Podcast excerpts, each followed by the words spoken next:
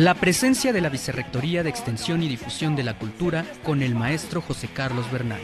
Exposiciones, danza, música, teatro, literatura, cine, talleres artísticos y patrimonio universitario. Toda la actividad cultural.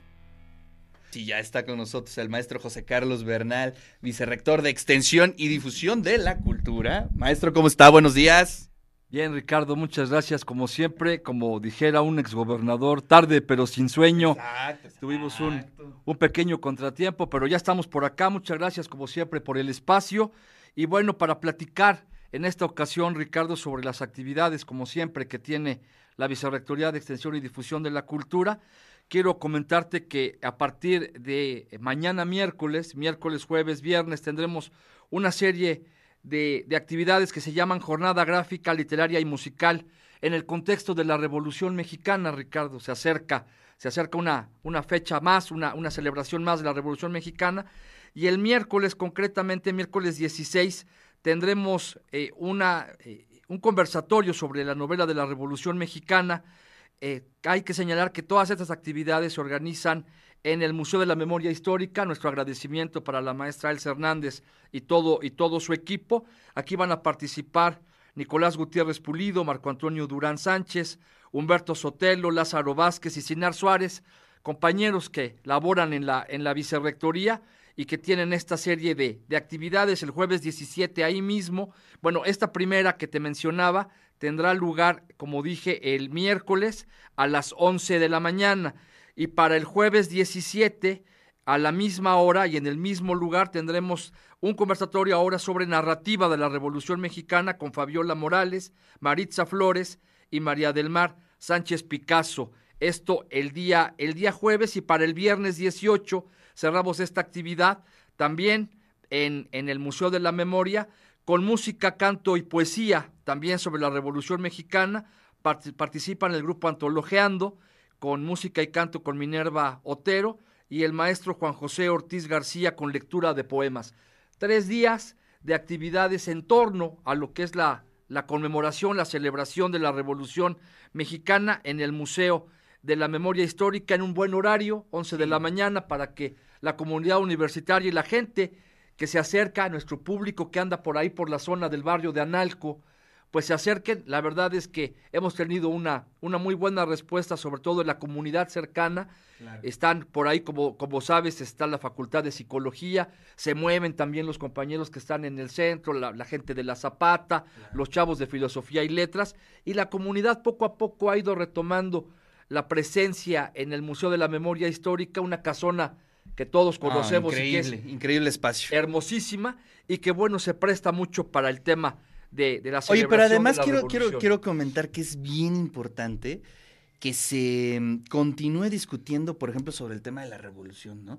Eh, o sobre la novela de la Revolución Mexicana, porque eh, es un momento que de pronto se nos olvida. ¿No? De la historia y creo que es súper importante llegarle por la novela, llegarle por la poesía, llegarle por los corridos. Yo mismo el fin de semana estuve repasando algunos corridos de la revolución. Qué interesante, ¿no? La perspectiva cultural que contrasta muchas veces con lo que se logró políticamente. Entonces se presta la reflexión. Y que al final en, la, en, los, en los libros de historia, pues solamente conocemos esa, esa parte o una, o una, o una parte que es la que pues todos estuvimos ahí repasando en la primaria o después en la, en la secundaria. pero la verdad es que sí es muy interesante lo que mencionas, hacer una reflexión, ir un poco más allá sobre el fenómeno social que representó la revolución en México, muy, muy importante. Y justamente en este mismo contexto habrá una conferencia el día 17, el jueves, a las 12 horas, Mujeres de Libros y Armas Tomar, las mujeres en la Revolución Mexicana. La ponente será nuestra queridísima amiga, la doctora Gloria Tirado Villegas, docente e investigadora de, nuestra institución. Y bueno, su conferencia tendrá lugar en el auditorio Manuel Toussaint del eh, Museo Universitario Casa de los Muñecos, ahí en la 2 Norte número 2 en el centro histórico. Y la verdad es que es parte de todas estas actividades que se están organizando para conmemorar, para celebrar eh, el inicio de la Revolución Mexicana. Hay que mencionar también, hablando de la Casa de los Muñecos, que sigue vigente, está presente la, la exposición de fotografías de los hermanos Cachú. La verdad es que si no han tenido oportunidad de, visitarla, vayan, acérquense al centro histórico, vayan al Museo Universitario, porque la verdad estas reprografías ¿no? que, que, que, se, que, se, encuentran en la Casa de los Muñecos son realmente impactantes. Es solamente una probada, una pequeña muestra de las, de las piezas de los hermanos Cachú, fotógrafos. Sí, las fotos están tremendas. De, ¿eh? hace, de hace un siglo, ¿no? Son fotografías de principios del siglo pasado, por ahí de, del 13, del 17, y la verdad es que hay algunas realmente impactantes. Y bueno, pues también ustedes pueden, pueden saber que los miércoles son de entrada gratuita en el Museo Universitario Casa de los Muñecos. Mañana acérquense por ahí y si no, pues el fin de semana porque realmente sí, vale, mucho la pena. Vale mucho la pena y los invitamos a todas y a todos para que nos acompañen